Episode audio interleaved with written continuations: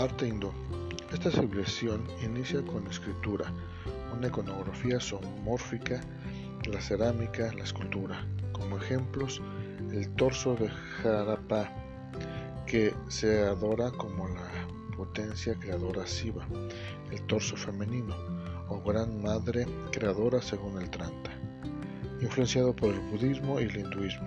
El arte hinduista tiene como tema principal el agua, la figura femenina, los árboles, los animales.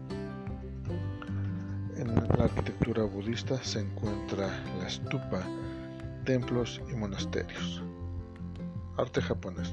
Su arte se basa en la sencillez y armonía, prioriza la estética, belleza y armonía, da importancia al vínculo hombre-naturaleza. Dentro de su arte tradicional encontramos el bunraku, teatro con títeres, la cerámica de té japonés, el origami, arte de doblar papel, sodo, caligrafía.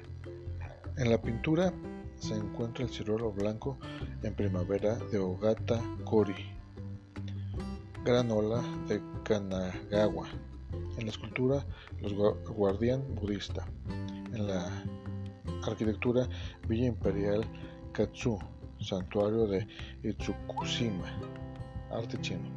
El arte chino está influenciado por el confucianismo y taoísmo. La cultura china fue la primera en utilizar la tinta para escribir. La arquitectura china se entiende como un estilo tradicional destacando la ideología de la superioridad del poder imperial y su compacto sistema de clases. El arte chino se basa en la sencillez y elegancia, ningún detalle es porque si todo tiene un significado y busca una forma equilibrada y rítmica. Se destacan los murales policromados, tienen un valor decorativo y simbólico. En ellos se representan dragones, ave fénix, mitos, paisajes, pájaros, etc. En la arquitectura está la pagoda de la colonia del Tigre, el Palacio de Verano de Pekín y el Ejército de Terracota.